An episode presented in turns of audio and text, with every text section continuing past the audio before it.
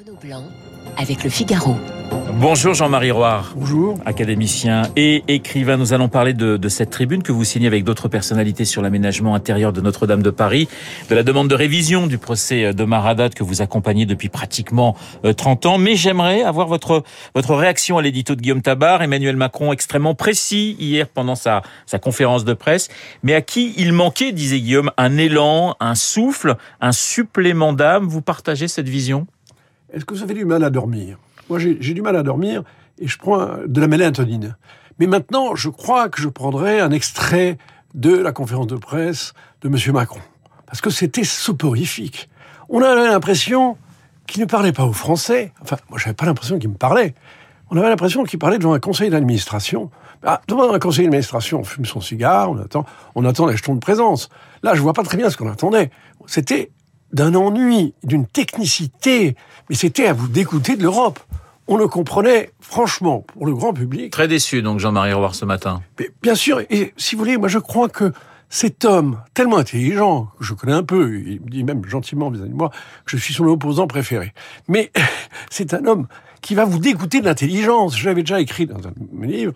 C'est un homme qui est très très intelligent, très sympathique, mais qui n'a pas compris ce que c'était que la politique. C'est très curieux. C'est un homme qui vous parle, qui parle dans un jargon des, des, des narcs et qui n'a pas appris. C'est ça qui est terrible. Au bout de, de cinq ans, il a toujours pas appris que euh, ce qu'on retient, c'est quelque chose d'imagé, c'est quelque chose de concret.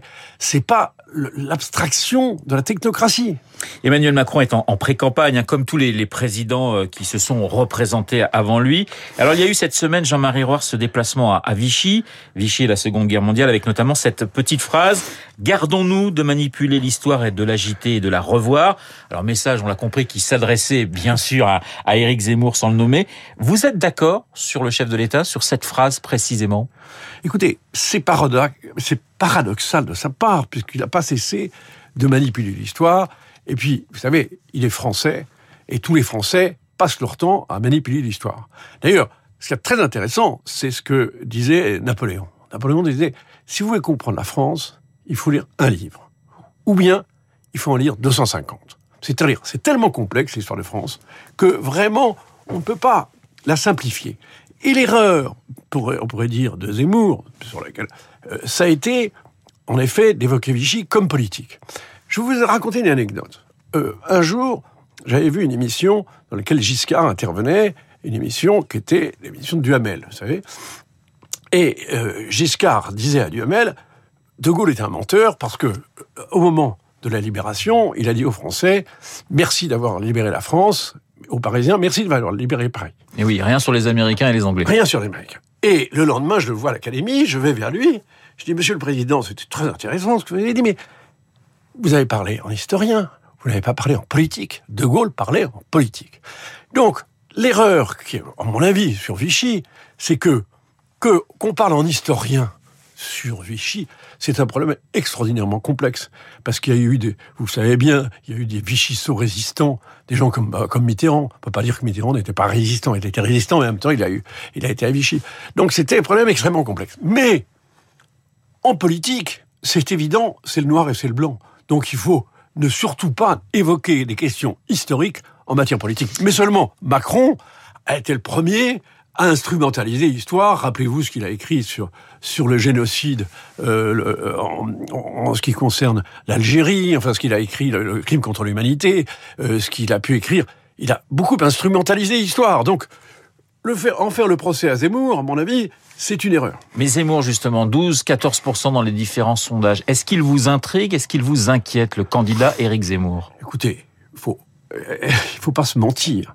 C'est vrai que quand on écoute Macron et on se dit, j'aimerais bien qu'il soit Zemmour, en tout cas pour l'intérêt de sa, sa, conversation. Parce que euh, quand il parle, c'est tr très ennuyeux, alors que Zemmour a tout, a, peut avoir des défauts, mais il n'est pas ennuyeux. Et d'ailleurs, c'était intéressant hier d'assister à la fois à, à, Macron, où vraiment on, on, on s'assoupissait doucement, sauf, sauf au moment où il a parlé de Zemmour, d'ailleurs. C'est le moment où il était oui. intéressant, au moment où il a parlé d'histoire, il s'est réveillé.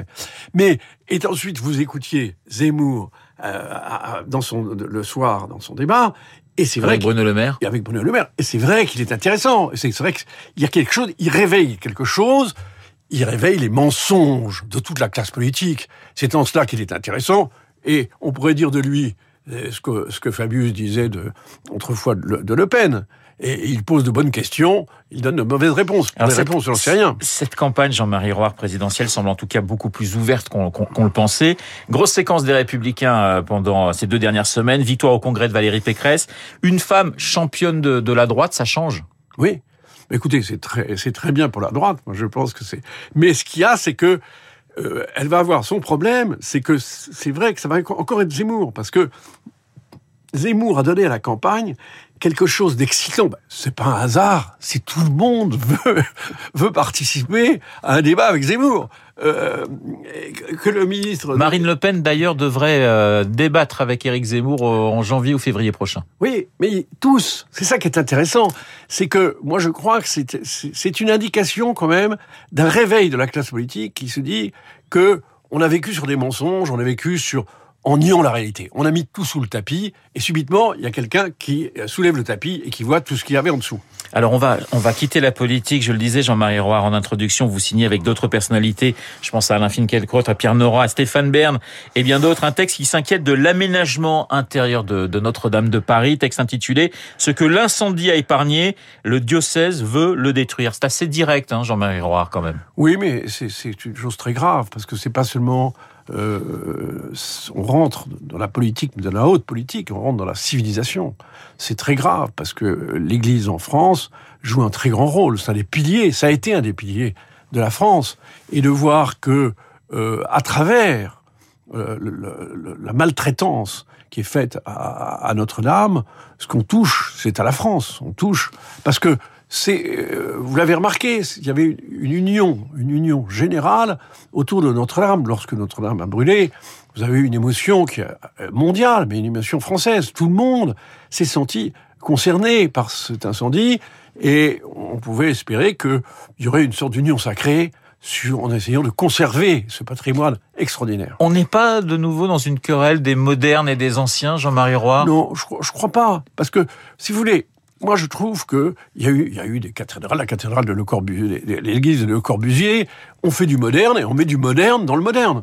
Mais euh, euh, regardez, c'est absurde de vouloir dénaturer et, et trahir ce qu'a fait euh, vraiment c'est faut- c'est formidable ce ce qu'on fait mais mais euh, et la, la- la- qui a sauvé la, cathédrale euh, de Notre-Dame mais il y avait une certaine cohérence dans la- dans- quand on a rénové Notre-Dame et aujourd'hui c'est cette cohérence qui disparaît vous voyez et, et vraiment je crois que pour les catholiques mais pas seulement pour les catholiques, Oui, parce que dans, des dans Français. les personnes, les personnalités qui signent euh, cette tribune, il y a des gens qui ne sont absolument pas catholiques. Oui.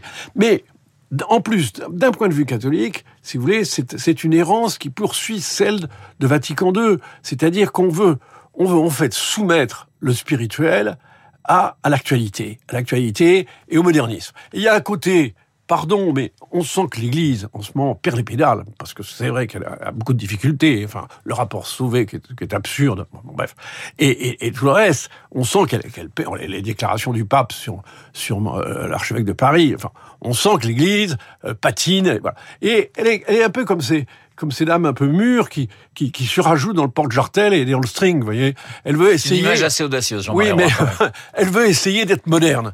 Et alors, moi, je- il y a une phrase qui était merveilleuse, c'est celle de Salvador Dali, dans Les cocus du vieillard moderne. Il dit, ô peintre, ne te préoccupe pas d'être moderne, tu le seras, hélas, forcément.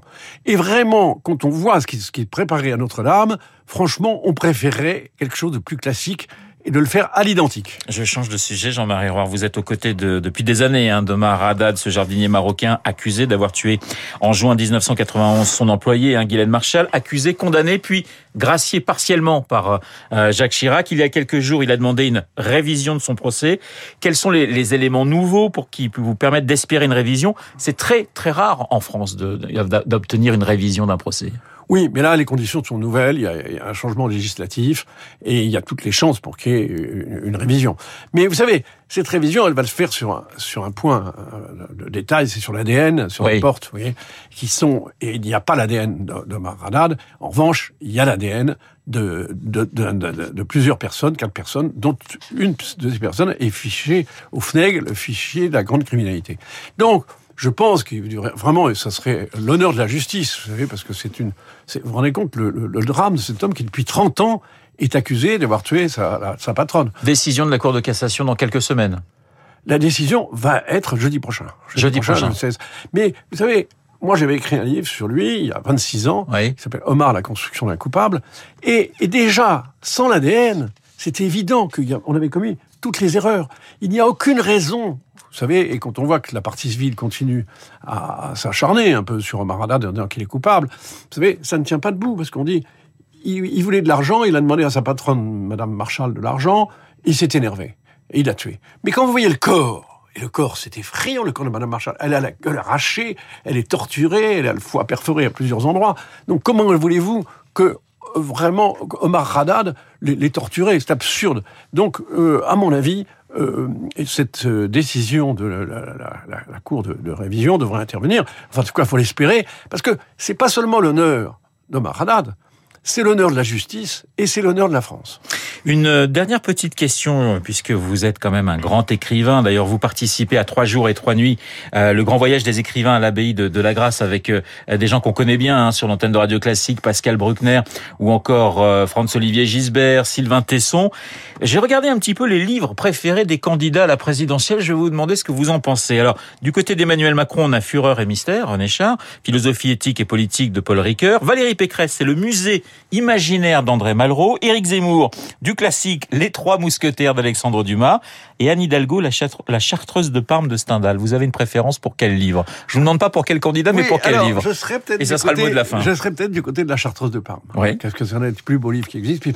C'est le livre qui m'a donné le goût de la littérature, un goût que je n'ai pas perdu, et je continue d'ailleurs à relire la Chartreuse de Parme. Voilà un point commun entre Jean-Marie Roire et Anne Hidalgo. Merci beaucoup Jean-Marie Roire d'avoir été ce matin euh, mon invité académicien et écrivain. Il est 8h27, dans un instant l'essentiel de l'actualité, Charles Bonner. Vous écoutez Radio Classique. Avec la gestion Carmignac, donnez un temps d'avance à votre épargne.